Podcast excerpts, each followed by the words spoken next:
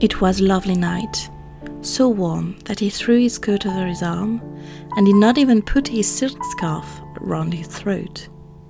As he strolled home, smoking his cigarette, two young men in evening dress passed him.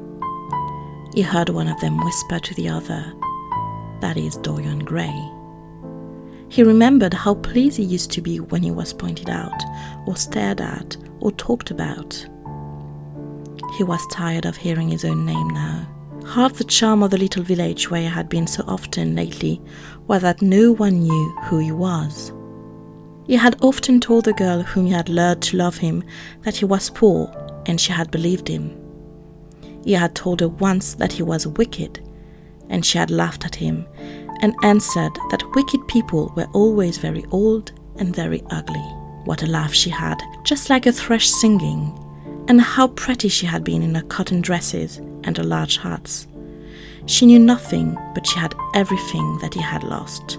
When he reached home, he found his servant waiting up for him. He sent him to bed and threw himself down on the sofa in the library and began to think over some of the things that Lord Henry had said to him.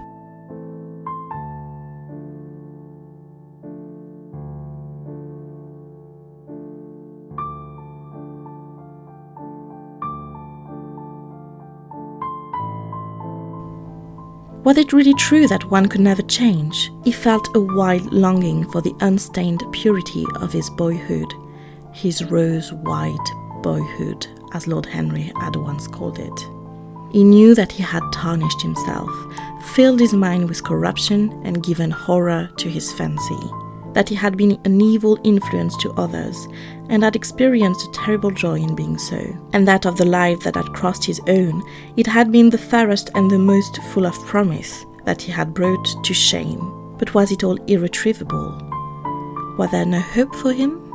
Ah, in what a monstrous moment of pride and passion, he had prayed that the portrait should bear the burden of his days, and he keep the unsullied splendor of eternal youth.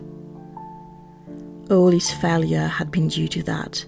Better for him that each sin of his life had brought its sure, swift penalty along with it. Oscar Wilde, 1890.